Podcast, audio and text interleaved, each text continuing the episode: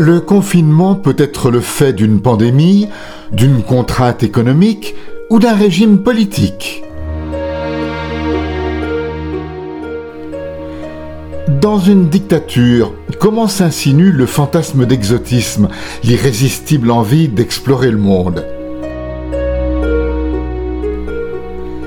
Une journaliste connue des auditeurs en parle en connaissance de cause, elle qui n'a connu jusqu'à l'adolescence que le communisme des années 50 et 60 et la privation de liberté derrière le rideau de fer. La Suisse est devenue sa nouvelle patrie, mais la Roumanie reste bien imprimée dans sa mémoire. Il est 6 heures du matin.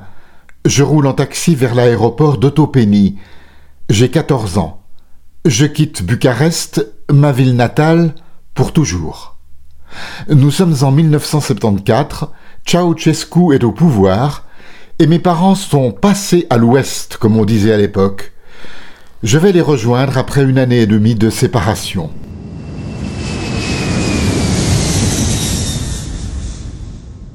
C'est ainsi que commence la deuxième vie de Lydia Gabor. Comment brosser le décor d'un satellite de l'ex-URSS Autant des rationnements en tout genre. Vous voulez savoir comment on faisait les courses?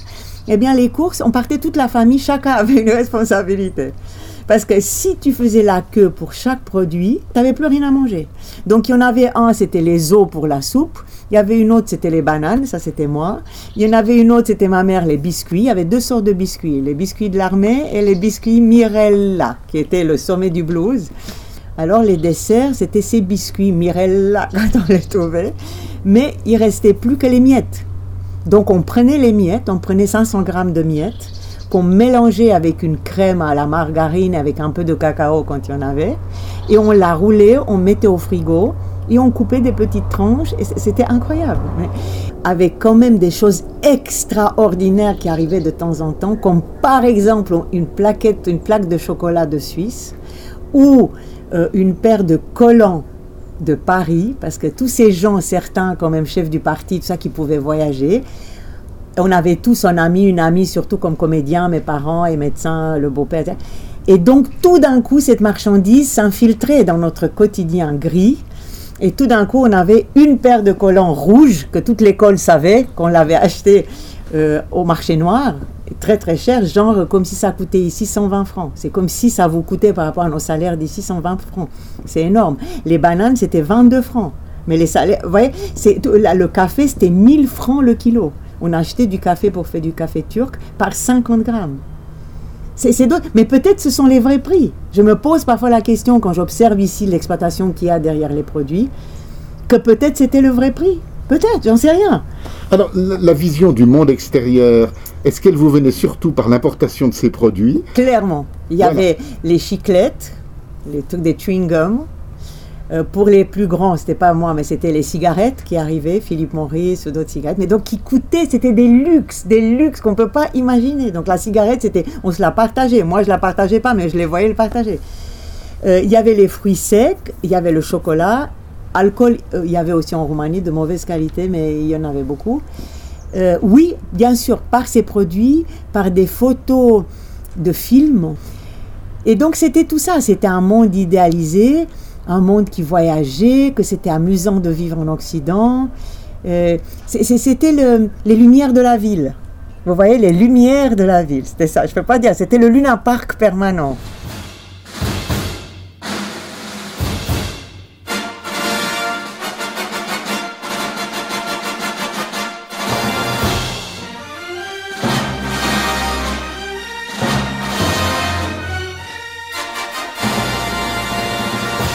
Tous les enfants avaient une double vie. Une vie à la maison dont on chuchotait des choses et d'autres, et une vie à l'école où, quand mes parents sont partis et ils sont restés ici, j'ai dû faire mon autocritique et puis dire que c'était des traîtres à la patrie. Ils étaient allés chez les pourris, c'était décadent. Euh, mais en même temps, on vivait aussi beaucoup euh, grâce à l'humour. Oui. Beaucoup. Il y avait juste cette blague le capitalisme est au bord du gouffre, le communisme est un pas en avant. C'est ça. Tout le temps des choses comme ça. Cette schizophrénie me fait penser à ce qui se passe maintenant en Iran, par exemple, Oui. où il y a une différence énorme entre ce que les gens montrent dans la rue et ce qu'ils vivent réellement dès qu'ils ont passé le seuil de leur, de leur maison.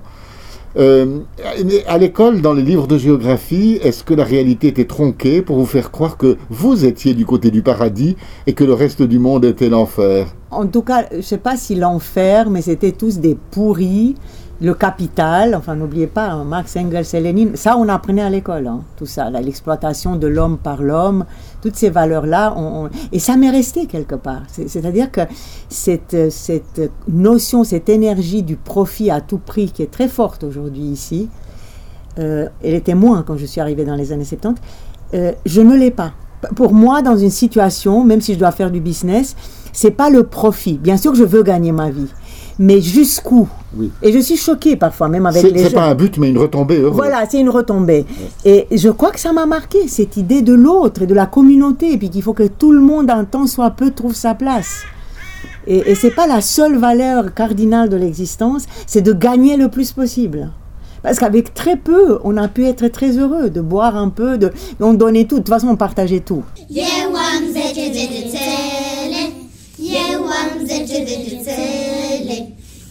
Voie să fac cu ele, ce-am voie să fac cu ele, să le bag în nas, nu, să le pun inele, da, să te piși de obraz, nu, să pictezi cu ele, da, știu cu zece degetele, știu cu zece degetele, ce-am voie să fac cu ele, ce-am voie să fac cu ele. Si on vous avait dit à ce moment-là, tu es libre d'aller dans un pays pour un certain temps ou juste pour un voyage, est-ce que ça aurait été un miracle dans votre vie, même si vous alliez du côté des pourris? Complètement, mais c'était au-delà de l'entendement. Je veux dire, c'est comme si vous me dites maintenant, on va aller à la plage sur la Lune.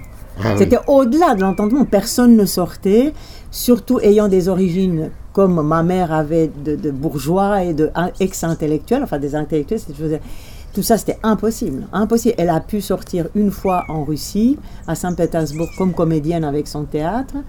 Et elle a pu, ils ont pu aller une fois. En plus, ça coûtait tellement cher tu mangeais du yogourt pendant 5 ans pour partir.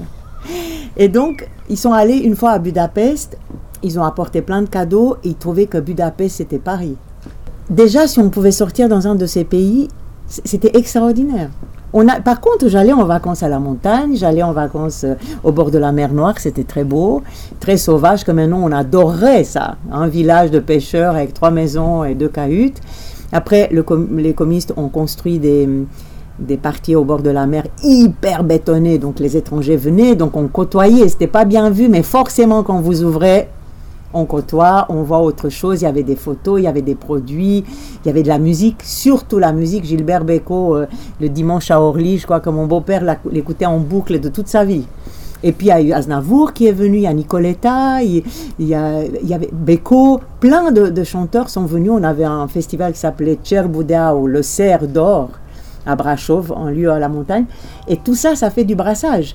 Puis les Roumains sont très sympathiques, donc souvent certaines de ces euh, actrices, acteurs, chanteurs avaient des aventures amoureuses avec des gens du pays. Et ça, ça, ça faisait qu'on on s'envoyait. Enfin, il y, avait, ils pouvaient pas. Il y a un moment, on peut plus dominer. C'est, pas possible. Mais on était tenus. On était très tenus. Donc votre exotisme, il était surtout national, c'est-à-dire vous trouviez le dépaysement en Roumanie même. Oui, mais n'y a rien à voir avec ce qu'on trouve ici maintenant quand on peut voyager. Enfin, là maintenant, non présentement, mais en principe. Oui, bien sûr, il y avait des choses, bien sûr, il se passait des choses, et puis on s'amusait beaucoup, et puis on, on dansait beaucoup, et c'était très différent. Les restaurants, par exemple, euh, on allait pour manger très peu parce que c'était très cher, mais il y avait de la musique à partir de 7 heures du soir jusqu'à jusqu'à 5 heures du matin non-stop. Cette musique euh, gitane, tzigane et tout. Quand je suis arri- arrivée ici, je suis allée manger dans un restaurant, je trouvais ça triste. Tu quoi Tu sors juste pour manger? Mais tu peux manger à la maison. Mais là, c'était l'amusement. On dansait, on, prenait trois fois rien. Toute une tablée, mais on, on festoyait toute la nuit.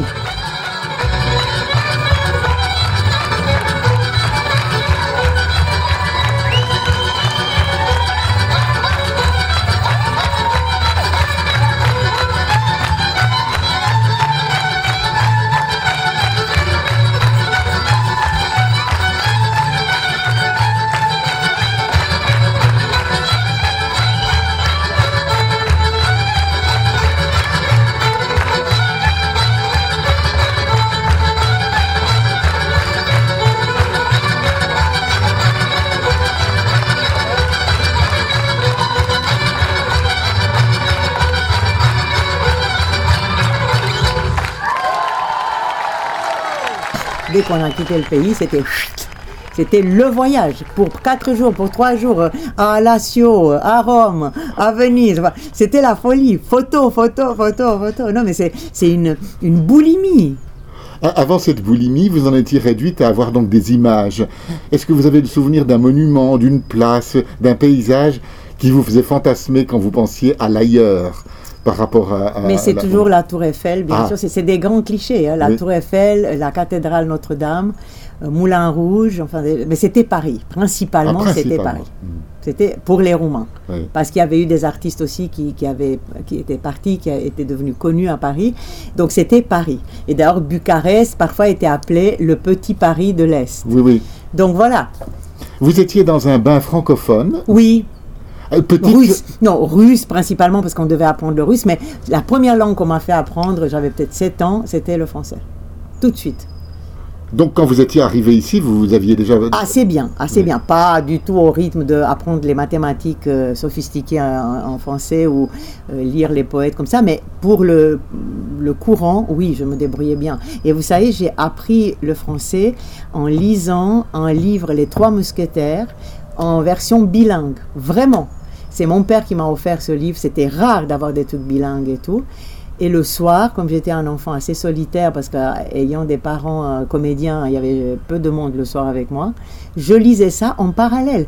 Il y a beaucoup de mots qui sont proches, parce que c'est une langue latine aussi le roumain. Et je vous jure, j'ai beaucoup appris ça comme ça. Et après, quand je suis arrivée en Suisse, j'ai beaucoup lu euh, Sacha Guitry et je sortais quasiment des phrases de Sacha Guitry. Je suis contre les femmes, tout contre. Tout contre, Moi et ma femme, nous avons été très heureux pendant 30 ans. Après, on s'est rencontrés.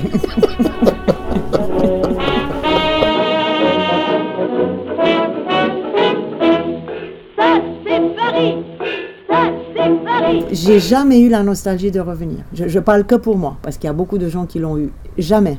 Je suis arrivée jeune ici, très jeune, 15 ans, 14 ans et demi, 15 ans. Je suis une bosseuse, donc j'ai pris tout ce que j'ai pu. Et au début, j'étais un tout petit peu dans la communauté roumaine, mais très vite, l'effet ghetto et tout, je l'ai, je l'ai quitté, je l'ai évacué. Je trouvais qu'il y avait tellement de choses, et puis pourquoi penser à quoi le dire non et très vite j'ai compris que c'était la chance de ma vie.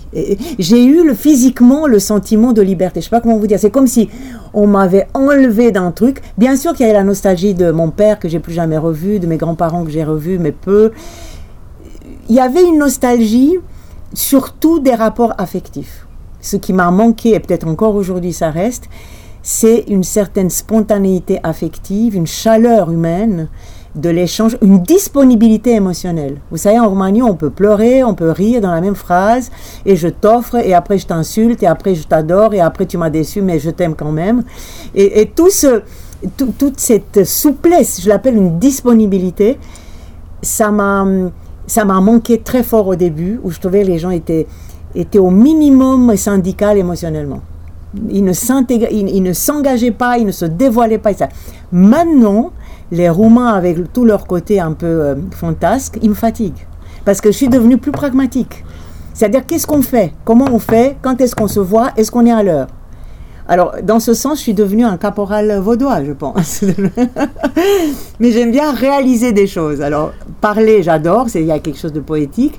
Mais après, qu'est-ce que ça devient dans la réalité? Donc, dans ce sens, ça m'a modifié. Je me sens plus je me sens plus de là-bas, mais je suis pas 100% d'ici parce que je suis pas protestante, parce que, mais dans la philosophie, je suis une démocrate. Je, crois qu'à ça. C'est très fragile, mais c'est la seule, la seule chose acceptable, à mon avis. Donc vous souffrez quand quelqu'un vous dit qu'il ne va pas voter? Oui, il y a ça, mais surtout, parce que je vote pas toujours, il faut hein? dire la vérité, mais comment vous dire, j'aime cette euh, collaboration de tous les personnes qui sont sur un territoire pour, pour faire quelque chose. Et que la vie compte. Et je pense que le contrôle collectif empêche ceux qui ont le pouvoir d'aller dans trop d'excès. Parce qu'on on sent tout de suite, même toutes ces histoires qui sortent sur l'inceste ou comme ça, le fait que ce qu'on en parle, ça crée une pression. Et la personne, à un certain moment, elle arrête, elle a honte. Elle, Si on parle euh, de la corruption, qui est un, un, mal endémique dans certains pays, dont probablement en Roumanie aussi, euh, vous attribuez le fait qu'elle est moins présente en Suisse, pas tellement au fait que les, les Suisses seraient plus vertueux, mais que le système est maillé de telle façon que ça rend la corruption difficile, voire impossible. Alors, je pense qu'il y a beaucoup de ça. Je pense aussi que les Suisses sont un peu moins pourris, aussi très bien payés quand même, ça, a son importance. Il y a le côté protestant, les pays. Alors, ça, je ne sais pas, c'est c'est juste des impressions que je donne. Euh, le protestant étant moins passionnel et passionné, il succombe peut-être moins à la tentation. Peut-être, c'est une hypothèse que je fais que, euh, que, que des, des, des- des natures plus euh, extraverties, qui veulent, qui désirent, qui l'amour, que si, que je t'offre. que- Peut-être, je sais pas. Mais en tout cas, la Suisse bénéficie quand même d'un certain sérieux et d'une certaine fiabilité. Quoi. Ou alors, s'ils ont de la corruption, c'est à tellement haut niveau qu'on le voit même pas. C'est- tellement petit, Ouais, ouais. je t'offre un verre au bistrot. Exactement.